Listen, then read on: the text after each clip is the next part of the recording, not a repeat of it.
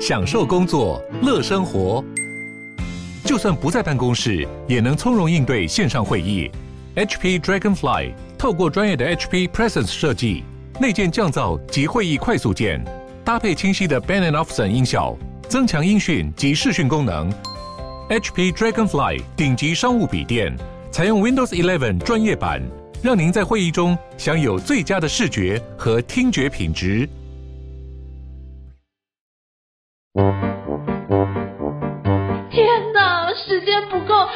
老是做不完，怎么办？别担心，就让高校人生商学院每周陪你充充电，找到方法不抱怨。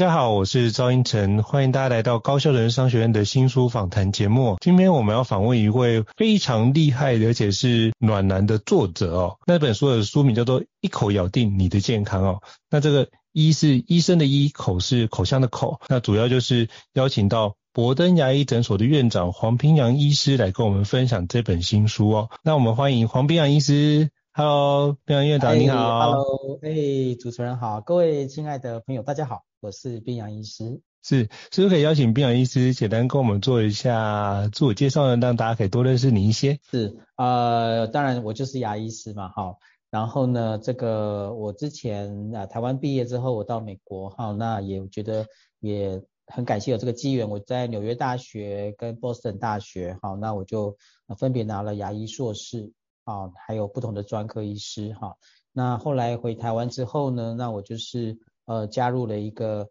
呃植牙学会的全国学会的理事长，哦，所以在那个地方，其实呃我也接触到了一些专业的好、牙医的伙伴，哦，但是相对来说呢，呃，在这个教育跟医疗的过程呢，我也觉得很棒，很荣幸，就是接触到很多很温暖的故事，哦，那相对来讲，我觉得也造就了这个为什么哦，我会一直很想出这本书，哦，我觉得。呃，很高兴有这个机会，哦，跟大家分享。好，非常感谢冰洋医师跟我们简单的介绍。其实冰洋医师的那资历非常显赫哦，他除了著有就是这本新书之外，就是一口咬定你的健康，还有著有一本书叫微笑密码，所以他担任很多本书的总编辑哦，像是临床牙医植体学精要。再是植牙医师之急救医师手册，那也有几本书的发行的哦，像这种植牙相关手术 Step by Step 临床图鉴、植牙医师手册、口腔二颜面植牙美学论文摘要、植牙骨质解码等等等，这些书都是就是彬洋医师担任发行的，所以你是。就是造福了非常多的牙医师，也造福非常多的一个病患个案哦，所以我觉得你真的是著作等身，对，所以今天非常荣幸能够访问病案医师来跟我们做一个分享。那刚刚病案医师也做了简单介绍，那想请教病案医师，就是您在写这本书叫做《一口咬定你的健康》，是不是可以邀请您跟我们分享一下，当初为什么想要写这本书呢？呃，首先好，呃，谢谢主持人刚刚把这个我我之前的这个。著作或者担任总编或者这个发行人的书念了一遍哈，嗯、那各位朋友你不用担心哈，这些书哈你在书店是买不到的哈。那呃就像我刚刚讲就是说呃我我之前哈就是担任这个植牙学会的全国总会理事长哈，那在这个单位中呃除了这个行政事情之外哈，其实我们也担任了一些教育的工作啊，所以呢之前那个主持人讲的这些书哈大概。呃，我们目标都是针对牙医师啊的教育啦，或者一些呃临床案例的分享，好各方面好，我们希望去呃借由自自己的力量去让我们整个台湾的口腔保健的资讯啊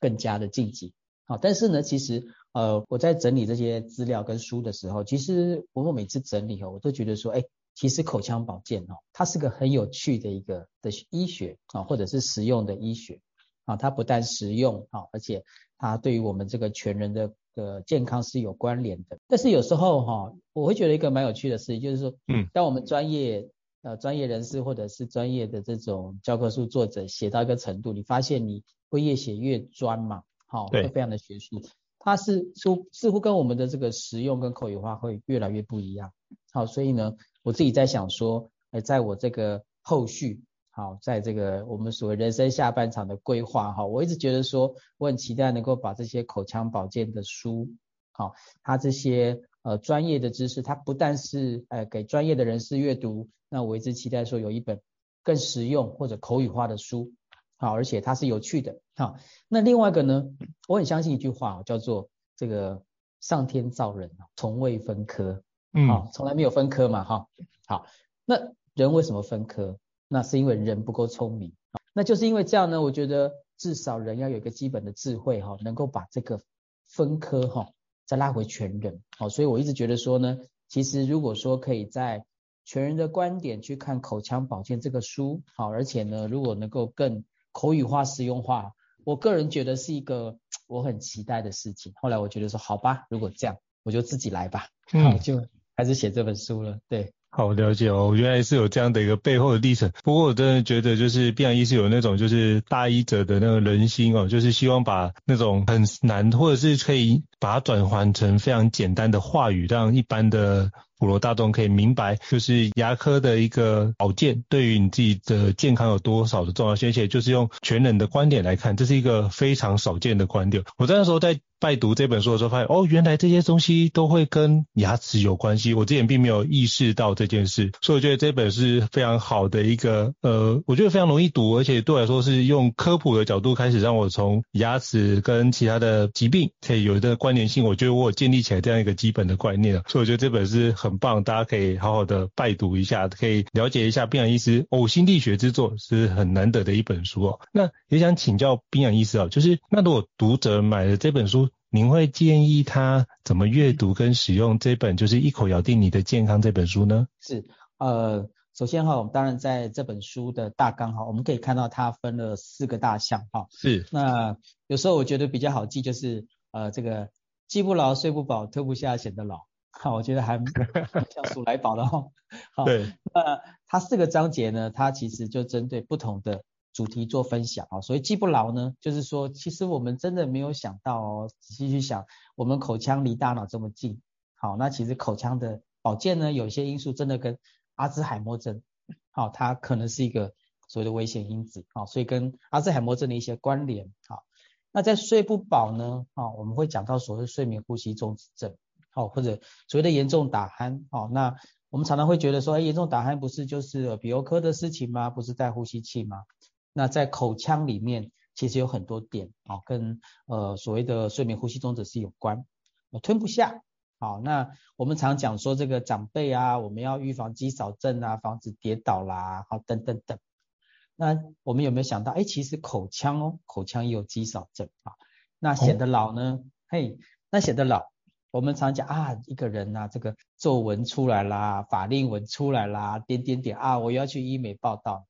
那我们其实想到过哈，其实我们的口腔哈，就像个帐篷哈。今天帐篷有皱褶哦，嘿，有些时候除了帐篷本身这个外面包的这个这个外套有关之外，哎，或许是那个支撑帐篷的柱子相关，那就是我们的牙齿啊。所以我们可以去看哦，在口腔里面哦，光。阿兹海默，光光睡眠呼吸，光口腔肌少，光光这个口腔垂直高度都有关啊。那所以呢，如果说朋友觉得，哎，某些章节好像刚好跟自己身边的亲朋好友或自己有关联，我个人觉得这本书就是一个很不错的，我我们常常讲就是呃看得懂的教科书。好，那各位去看的时候会发现，其实哦，坦白说它并不浅，但是呢，嗯、我们又很期待。它是有很多我们叫实证医学，而且看得懂的，而且你看得下去的，有故事的，有比喻的。好，那如果说呢，哎，刚好这些东西都呃有兴趣，那我觉得呢，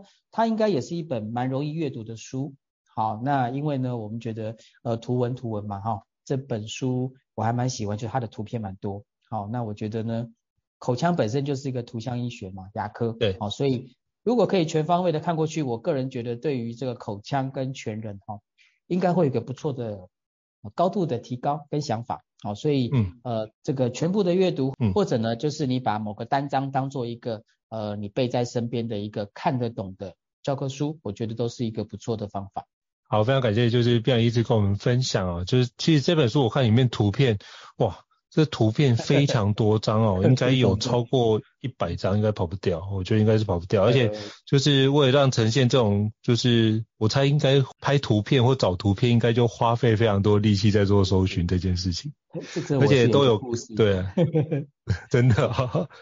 而且旁边也都有 QR code 可以扫描进去，可以得到更多的资讯。所以我那时候 QR code 扫进去看，发现哎。这应该不是一本书的量，这是两本书的量浓缩成一本书的框架的感觉哦，所以真的是非常用心在做相关的一个内容的处理，而且这么多的照片。我觉得光要呃，比如说应该很多都是个案嘛，那要个案同意能够把这些照片放上来，光那个行政流程都非常非常的蛮呃繁琐，所以我真的非常佩服冰洋医师哦。对对，那也要跟冰洋医师请教一下，就是您这本书真的非常用心的整理非常多的内容，包含做基本的概念介绍，以及会有很多的 Q&A 提问，也想请教冰洋医师，就是您在书写就是这本新书《一口咬定你的健康》。有没有遇到什么比较挑战的事情呢？是不是可以邀请你跟我们分享一下其中的一些不为人知的小故事？对，好，那刚刚主持人有讲到说这本书哈，这本书啊、呃，我算过大概有三百多张照片，三百多哇。OK，那我我个人觉得临床的书 跟一般我们讲图文书哈，或者是文字为主的书最大的不同是说临临床的书哈，它就是当它发生的时候，那你有照到就是有照到，没有照到，你想啊，我昨天有个 case 啊，那个照片图片很漂亮，我没有照，没有照就没有照，好，它是无法去回过头去取代的，好，那我刚刚讲到说，其实这个拍照我有一个小故事，好，那在这个刚开始哈，我曾经被牙医界的同仁取一个绰号叫做拍狂，嗯，拍照的拍，啊，拍狂，好，就是他会发现说，哎，宾洋医师为什么在临床上啊，就是。呃，我会习惯哈，就是我在看诊的过程，我我一定会一个单眼相机备着，就是说呢，呃，当我觉得有趣的事情，我就把它拍下来，无关乎真的我们今天真的在治疗过程只是病例的记录，而是说我总觉得这些临床的案例呢，如果发现一些有趣的、值得记录的或者有教育意义的照片，如果当你没有拍啊，病人回家了，啊，隔天了啊，你想啊，我上个礼拜那个 case 刚好可以给这个礼拜的病人做说明。来不及的过去了，嗯，好，所以呢，我个人觉得其实这本书真正挑战就是刚主持人讲的那些照片，好，我个人觉得临床的书籍照片是最重要。那相对第二个就是说呢，呃呃，就像我们刚刚讲，就是说因为之前的这个口腔的书籍哈，那通常啦哈，它还是聚焦在专业，譬如说呢，我们可能在坊间可以看到很多哦牙齿美白的书，好，或者是人工植牙的书。啊，或者假牙书，它是一个单科单科的书，啊，但是呢，呃，就把口腔跟全人去做结合的书，哈，那这个就康健出版社的总经理分享说，他在他观点，他认为这可能是全台第一本，好，就是口腔跟全人结合的书籍，好，那所谓第一本的意思就是说，就是前无古人嘛，你没有一个前人的依循，啊，所以怎么去用口腔保健的概念去收集全人的资料。去把它科学化、逻辑化整理，好，那个几乎就是可能就第一个，哦，所以在资料收集上面，呃，其实对自己也是蛮大的挑战啊。后来，但是我也很感谢，就是很多这个跨科的医医师的协助跟自己的整理，哈，后来哎，我们就产生一个新的逻辑，那这个逻辑呢，呃，也希望对大家有帮助。那再来呢，我觉得哈，当我们资料收集很多，我们的照片很多，就专业人士来讲呢，其实。最常碰到的瓶颈是什么呢？我们如何讲人话？哦，对，还有如何讲人话？哈，这个这个其实有些时候专业到一个程度之后，哈，你讲一个人家听得懂的哈，或者有趣的、愿意听下去、看下去的话，啊，其实不容易啊。啊，我觉得这也是一个自我的训练啊，怎么去把这些资料，包括我们的很多很多专业的资料、跨科的资料，结合临床的照片，然后最后呢，是把它收网在，诶，它非常的口语，好，那甚至有时候呢，我们就是用一些故事啦，用一些比喻啊，去把它串场，啊，因为我觉得一本书哈，它最终的目的是要让读者看得下去，好，如果说呢，我们今天写的太深哈，读者觉得是一个论文哈，好，这个这个意义就比较小，所以我觉得把它口语化，那对我来说也是一个挑战，好，那我相信，呃，或许各位读者在看的过程也会觉得说，呃。这个，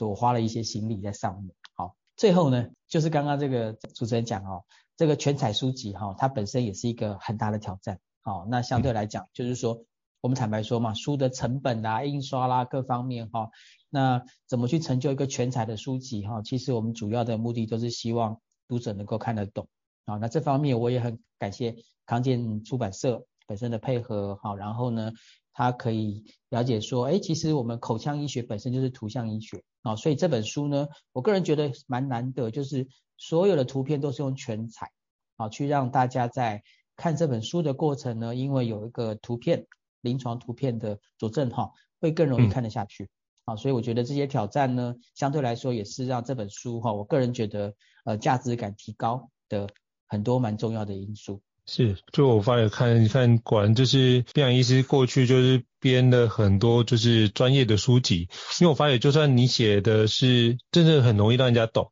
可是我觉得那结构是严谨的，我觉得那结构是非常严谨，刚开始就是那些 citation 都会在跟我们说明它是从哪个地方出来，呃，我觉得这件事情是不容易的，而且真的是非常用心在编辑这样的一个内容，我觉得这是很棒的一本书。那非常感谢就是宾阳医师跟我们分享就是背后的。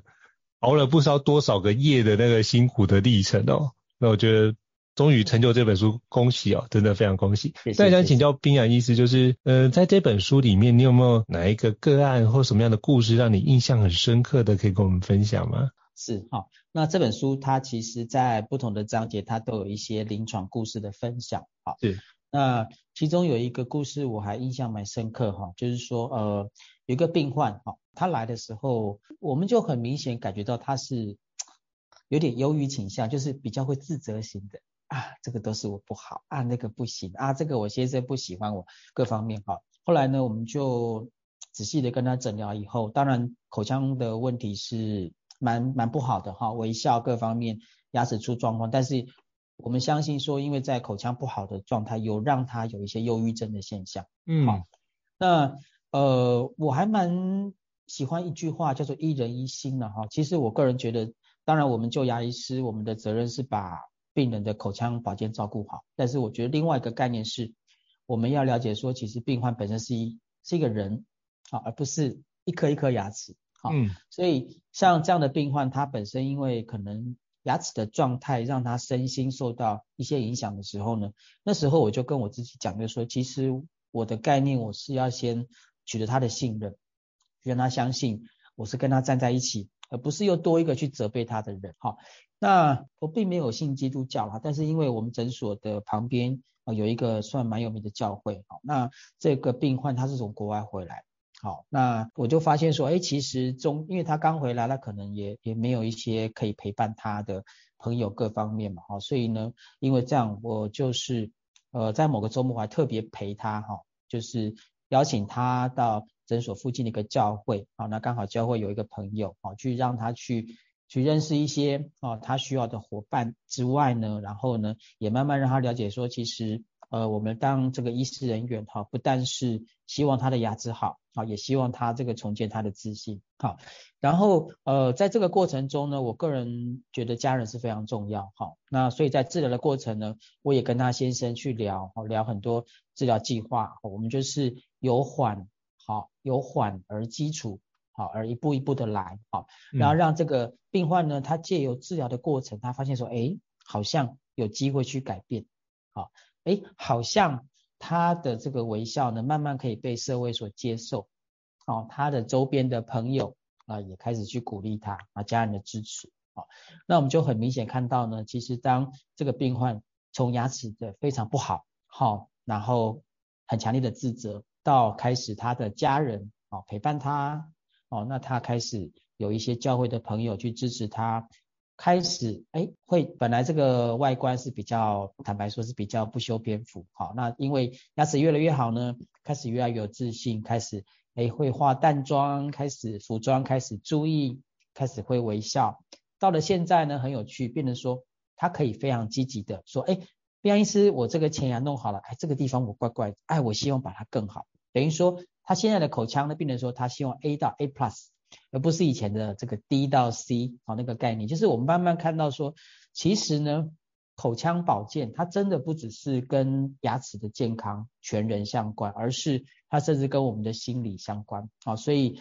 这个病人很有趣，后来他介绍他朋友来诊所哈，他甚至都会亲自带着他的朋友，然后一起来坐诊。然后他把他的朋友交给我之后，他再很放心的离开。我觉得那个东西就是一个很无价的信任感啊，就是我们让这个病患本来口腔不好的忧郁症，后来变成说有自信啊，然后可以面对自己的口腔啊，走出社会，然后呢，甚至可以主动介绍病患啊。我觉得这个在医师人员来说啊，是一个很大的成就感。了解，我觉得这是一个非常。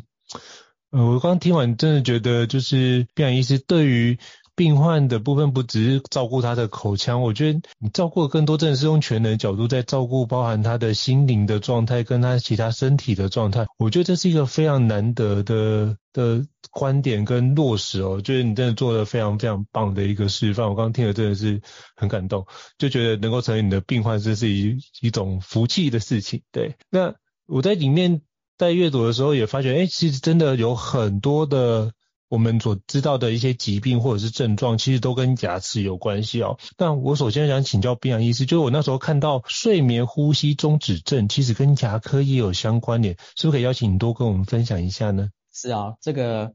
呃，其实我也发现周边很多朋友哈，当我们跟他聊这个。睡眠呼吸中止跟打鼾跟牙科的关系哦，他们也会觉得很惊讶，说，呃，怎么会跟牙科口腔有关哦？那有时候我都会跟他们这个半开玩笑去想哦，我们讲呼呼大睡，呼呼大睡，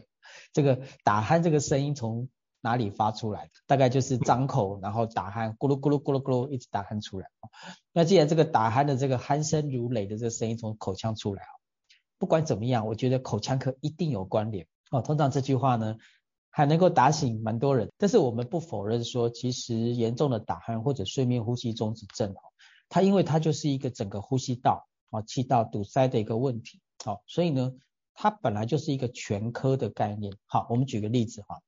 我们从鼻子吸空气进来，哈，那如果说这个打鼾是因为鼻腔啊，比如鼻息肉啦、鼻中隔弯曲等等等，当然跟耳鼻喉科相关嘛。好，然后我们从这个鼻子吸气进来呢，到了口腔，好，到了我们的舌后根，好，那在口咽的地方呢，我个人觉得牙科或者口腔科哈，在这个地方的结构哈，就算还算蛮了解的。好，然后呢，有些人打鼾是因为骨架子太小，啊，我们头颅的这个下颚啦哈，它可能这个呃会压到这个气道哈，所以呢，当骨架的问题呢，诶，好像跟这个外科系跟口腔外科是有关啊。那有些人呢啊，他的这个打鼾是跟肥胖相关，好，软组织过多，好，去让我们这个口咽的气道狭窄，嘿，好像又跟营养科减重有关，啊，那有些人呢，嗯、睡眠呼吸中止打鼾，它可能是我们在这个气道旁边的这个扁桃腺呐、啊，各方面呐、啊，这个内分泌的肿胀，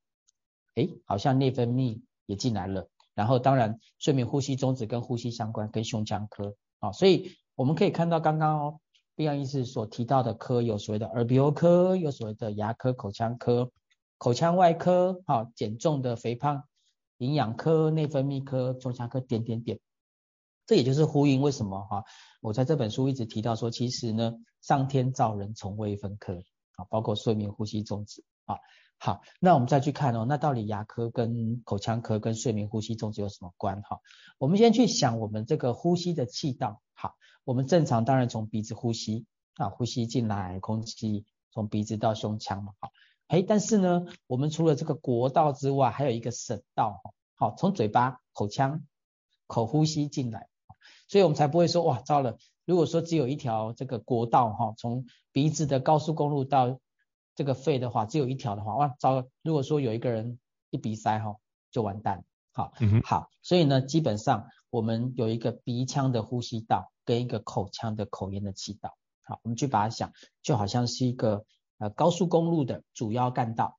跟口腔进去的匝道。那我们去试想一个情境状态了，今天这个国道好的这个直线的这个路线跟匝道好的这个 Y 字形的这个这个两个交叉口，哪个地方最怕碰到车祸？好，哪个地方一车祸哈，两条线全部都会瘫痪？好，应该就是匝道口嘛。哦，那你这样主要干道跟车子都进不来。好，所以我们再去想哦，我们从鼻腔进来的空气，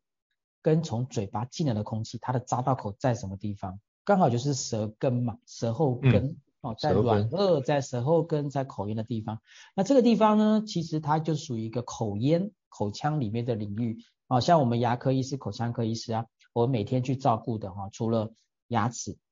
啊，舌头、软组织等等等，哈，其实，在口咽区域呢，其实就是我们在牙科里面、口腔科里面很可以做的事情，啊，包括怎么去啊，借由我们的一些啊细胞的活化，啊，去让我们啊，如果是一些软组织过多的状态，哈，怎么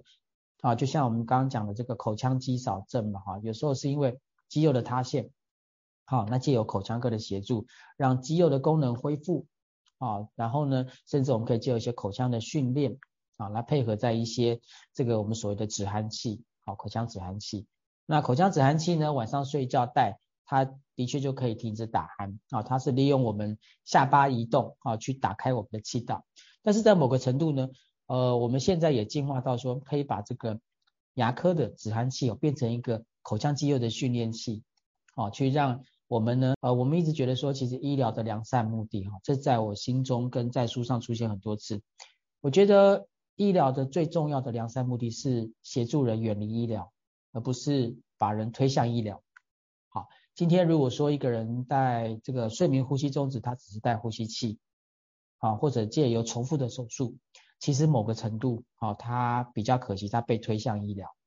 那如果说有一些方式可以，我们协助这个朋友啊，打鼾的朋友，他借由自主的健康，哈，自我的管理，去让他有一天。他不需要医疗的协助，他可以恢复健康。我个人觉得那个才是医疗最良善的目的。而这个地方呢，在口腔科，其实我们有蛮多方式去可以帮助病患去脱离睡眠呼吸中止啊。但是当然，我个人觉得正确的诊断还是重要啊，因为坦白说，睡眠呼吸中止甚至有些是跟这个我们脑袋的这个呼吸中枢相关好，所以正确的诊断。那筛选适当的病患朋友，那我觉得在口腔科或者牙科呢，对于协助脱离睡眠呼吸中的是是有它的方法的。了解，所以这部分如果可以的话，还是请专业的医师来做个检查。当然，可以就是当家人或是周到的朋友跟有这样的提醒，或许我们可以检查看看，也可以来就是提早尽早治疗，是很棒的一个开场。非常感谢宾扬医师跟我们做如此详尽的说明哦。那其实我过去啊，就是发觉。诶，也有人提到，就是狼吞虎咽会对消化不好嘛？那请教宾扬医师，就是那咀嚼次数少，真的会严重影响到肠胃功能，甚至严重影响到脸型吗？因为我在里面书中我有看到这样的一个内容，想要跟您请教一下。诶，好，我们先讲咀嚼这个事情哦，它其实啊，当然跟我们这个食物的这个大食物变成小食团，帮助吸收有关嘛。但是其实，在医学上呢，我们也越来越多的这个实验哈。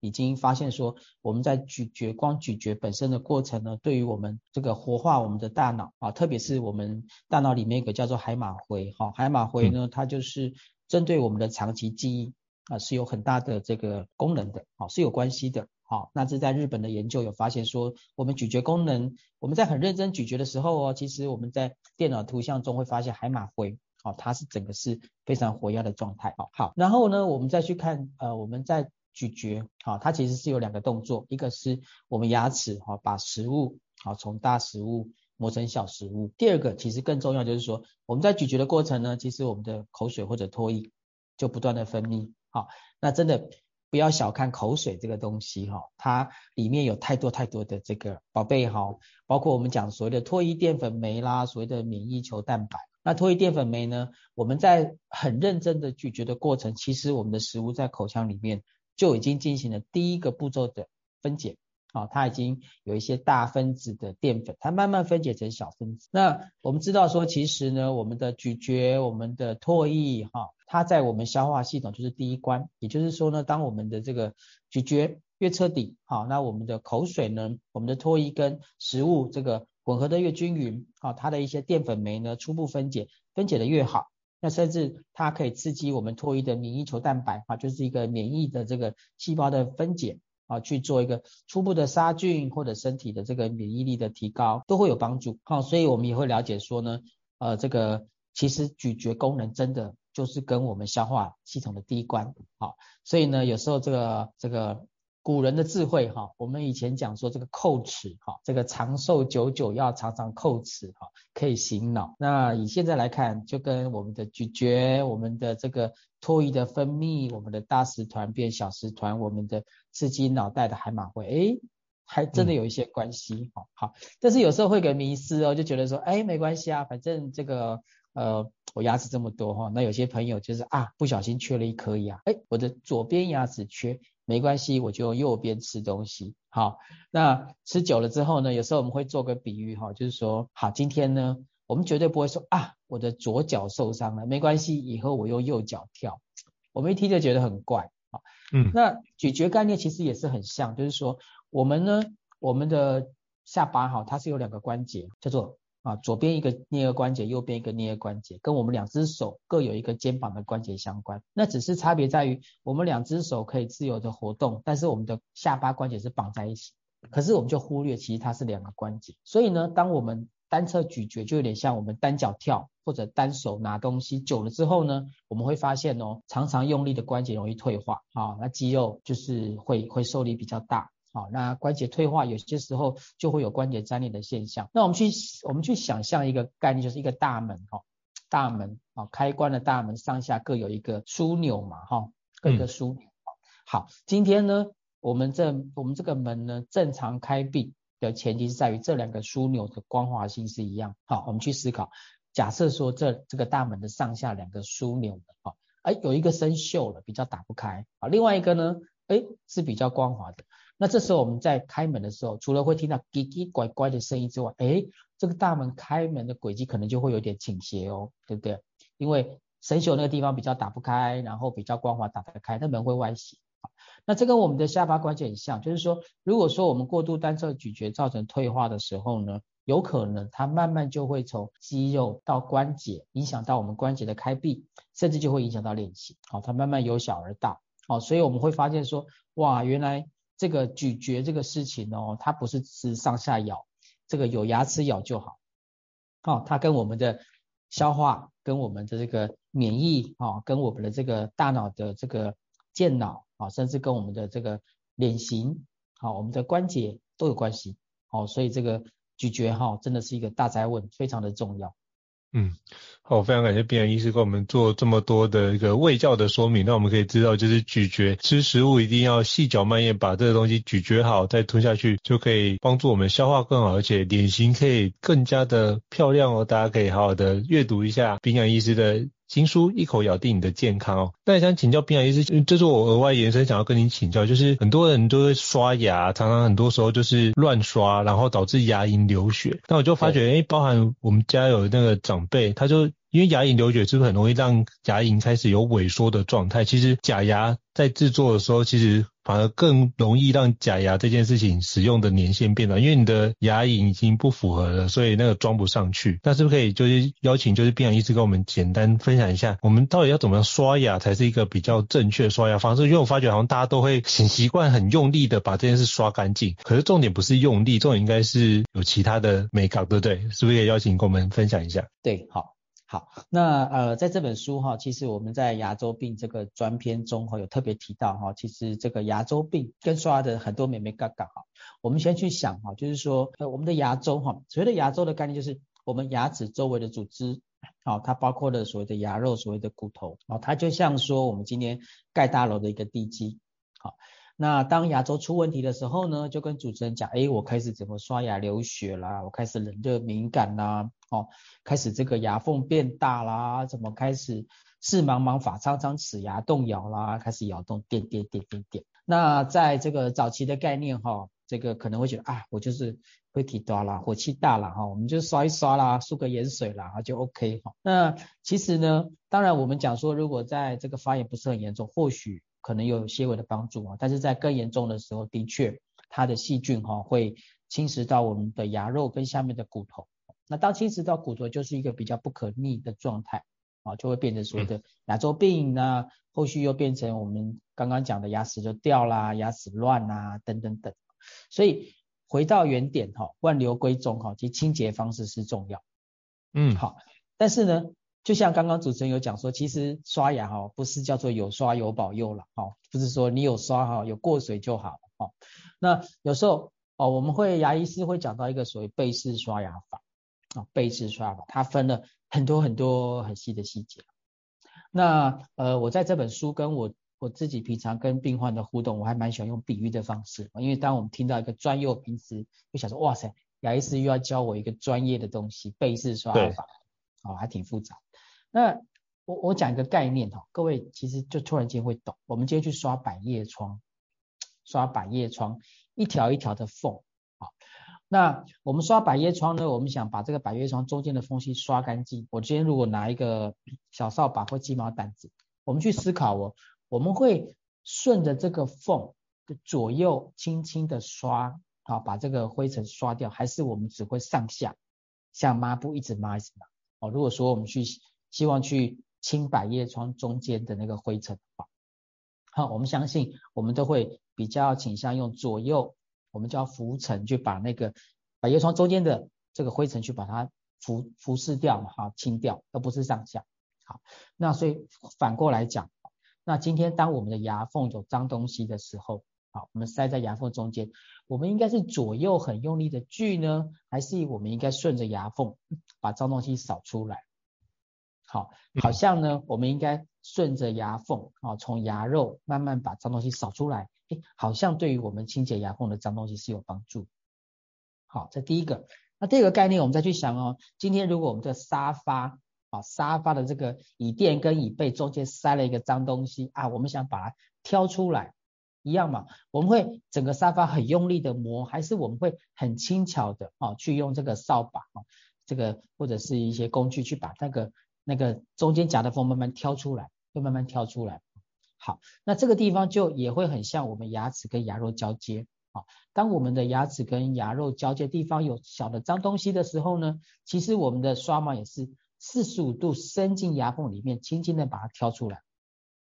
那各位，其实，在我们讲完这个百叶窗跟这个沙发的地方，我已经讲了贝氏刷法的两个方法。好，一个就是我们应该用。刷毛旋转的方式，好，去把这个这个牙缝的东西从这个这个这个牙肉慢慢挑出来，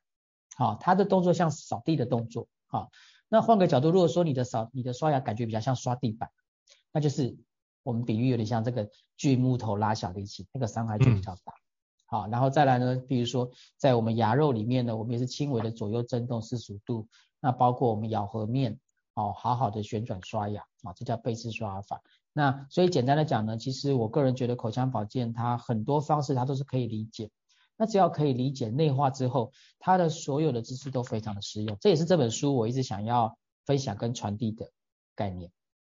嗯，就非常感谢卞医师给我们分享。那个贝氏刷牙法，其实刚刚听您在分享贝氏刷牙法，就很像那个电动牙刷的那个旋转的那个概念，还有逐渐把它清出来，这样就比较不会用锯木头的方式来做，所以就是也提供给各位做个参考。因为我就是呃觉得这件事情很关键，而且发觉诶很多的长辈都很困扰，因为如果牙龈受损或牙龈萎缩，隔没几年就要换。假牙，那就是一笔蛮高的费用，所以你可以透过好的刷牙方式保健自己牙齿，也可以帮助自己节省自己的荷包，保住自己的荷包里面的辛苦钱哦，这也是很重要一件事啊。那最后也想跟冰牙医师请教一下，就是每个人都觉得看到那些牙齿整齐的微笑，就觉得哇塞，真的很令人羡慕诶。那我们可以怎么做，可以去让我们自己拥有一口就是整齐又漂亮的牙齿呢？那是不是可以请教冰牙医师？OK，好，那我们这个看到那个名模哈，或者是一些朋友，他笑的时候非常灿烂，对，很美丽的微笑线哈，其实我们都非常的羡慕哈。其实呢，我们可以去看哦，其实一个美丽的微笑啊，它它其实分了两个部分，一个叫牙齿排列正确，第二个呢，我们常常会忽略掉是嘴唇哈，这个微笑时候拉提的这个角度是正确哈。那有时候我们去想嘛，就是说，哎，今天这个。朋友他的牙齿很漂亮，可是这个嘴唇笑的时候一高一低哈，有时候会觉得说，有时候我们都会笑说这个很像一个真诚的邪笑，哈，就是有点邪恶邪恶，好像这个他明明是一个很正直的人，可是笑的时候嘴角歪歪的，哈，就觉得啊这个笑容缺少一点真诚哈，所以我们可以去看哦，其实一个美丽微笑分两个，一个叫牙齿，好，一个叫做嘴唇。好，嗯、那牙齿跟嘴唇呢？什么叫做微笑美丽的曲线？那嘴唇怎么训练？哈，在这本书上都有很清楚的分享啊，甚至还有图片跟影片。好，那这边呢，呃，碧安医师就稍微分享一下，就是说，其实我们不要小看微笑这个动作哈，它其实不同的微笑哈，它牵涉到高达十七条的肌肉哦，左右各方面去拉提哦，它有所谓的这个。提上唇肌啊，提嘴角肌啊，拉嘴角肌，降嘴角肌，降下唇肌，等等等等等等，还挺复杂的。好，那我们自己可以自己做个有趣的小实验哈，就是说呢，这个呃晚上夜深人静的时候，你自己到这个洗手间哈，对着镜子哈，给自己一个灿烂的微笑。好，那坦白说，呃，很多人会发现说，原来自己的微笑不完全是对称。好，那糟糕啦，这个怎么办呢？好。那微笑的肌肉呢？它其实跟我们身体的所有肌肉都是一样，都是可以被训练的啊。那只要是你训练的方式正确，好。那像我们最常看到就是呃这个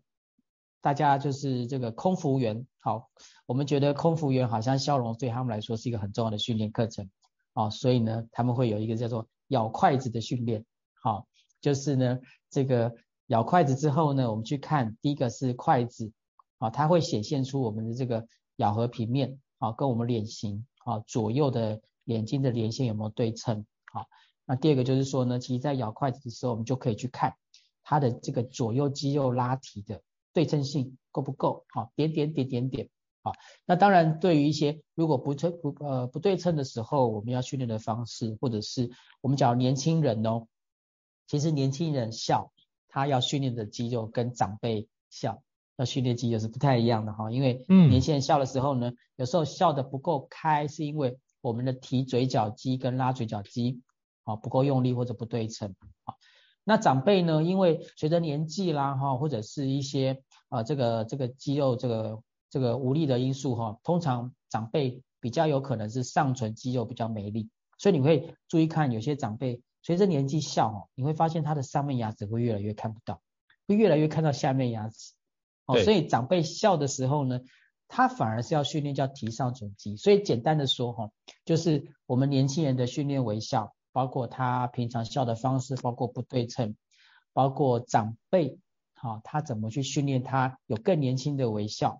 好，点点点，他都是有不同的肌肉训练方式，去让我们的这个嘴唇呢，他笑可以完全展露，好，我们很漂亮的牙齿的微笑线，这其实都是有技巧的。哦，那在在这本书，我们有照片、有文字、有影片，好，我觉得会蛮有帮助，蛮有趣的，我觉得蛮有趣的。好，非常感谢碧阳医师跟我们分享这么多实用的技巧，我觉得里面有很多很简单都可以实际操作，所以我觉得这本书不只是一个就是对于就是牙齿保健的一些基本的一些入门，其实更重要是有很多可以实作的影片哦，因为我看了几个影片都觉得很实用，所以为什么会提出来邀请碧阳医师跟大家分享是微笑漂亮也都可以去锻炼出来哦。包含的脸型也可以透过不同的方式帮你做重新的调整，那当然也要你持之以恒，能够把这件事情做更好的一个持续，那就会逐渐的看到效果。那也非常感谢冰洋医师跟我们精彩的分享。那最后想要请教冰洋医师哦，就是您已经就是著作等身，而且相信你用这种全人的角度来帮助你的病患来看牙齿，一定是很多都非常非常满意。那想请教一下，我猜很多听众一定想要了解是那。要去哪边可以知道您的相关的看诊资讯呢？怎么样？到时候去哪边预约？是不是可以邀请跟我们简单分享一下？是，好，谢谢哈。呃，我们诊所有个自己的官方网站哈，就是博登牙医，哈，博是松柏的博，那登是登山的登，啊，博登牙医，哈，那这个地方就是会呃有我本人诊所的一些资料。好，那当然我有另外一个粉丝团啊，就是他叫呃暖男牙医说故事啊，一个空间阿兵哥啊，兵是文武兵的兵啊，暖男牙医说故事阿兵哥，呃，我定期跟不定期都会分享一些啊，包括文字，包括图片，包甚至包括一些整间的小故事都会。好，我想这两个管道都呃方便各位可以去联系到我啊，或者更了解碧阳医师在这个临床点滴一些知性跟感性的故事。好，非常感谢冰洋医师，到时候我会把就是那个相关的资讯呢，会放在这节 podcast 里面，让各位可以去做个阅读哦。所以到时候会把冰洋医师的相关的那个粉丝页或者是诊所的网站都提供给大家，让大家可以做相关的一个点阅，多了解这件事情，能够让自己的牙齿更健康。好，再次感谢就是冰洋医师跟我们。就是做非常精彩的一个分享，谢谢你光临我们的高校人生商学院，也祝福你的新书大卖，谢谢。感谢感谢谢谢。好，谢谢医师，那我们下次见，谢谢。好，谢谢，好，拜拜。好，拜拜。好，那最后要跟各位伙伴分享，如果你觉得高校人生商学院不错的话，也欢迎在那个平台上面给我们五星按赞哦，你的支持是对我们来说是一个非常大的鼓励哦。那如果想要听的主题呢，也欢迎在我们的平台上面有留言的功能，都欢迎留言让我们知道你想要听什么样的主题，那我们会努力的去邀请相关的来宾来邀请跟各位伙伴分享啊。再次感谢大家，谢谢，下次见。高校人生商学院，掌握人生选择权。